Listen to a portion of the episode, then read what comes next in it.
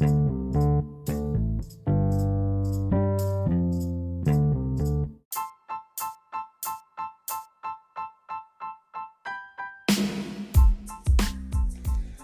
voy a hablar entre la diferencia del calor y la temperatura. El calor se puede asimilar a la energía total del movimiento molecular en una sustancia, mientras la temperatura es una medida de la energía molecular media. El calor depende de la velocidad de las partículas, su número, su tamaño y su tiempo. La temperatura más, más alta tiene lugar cuando las moléculas se están moviendo, vibrando y rotando con mayor energía.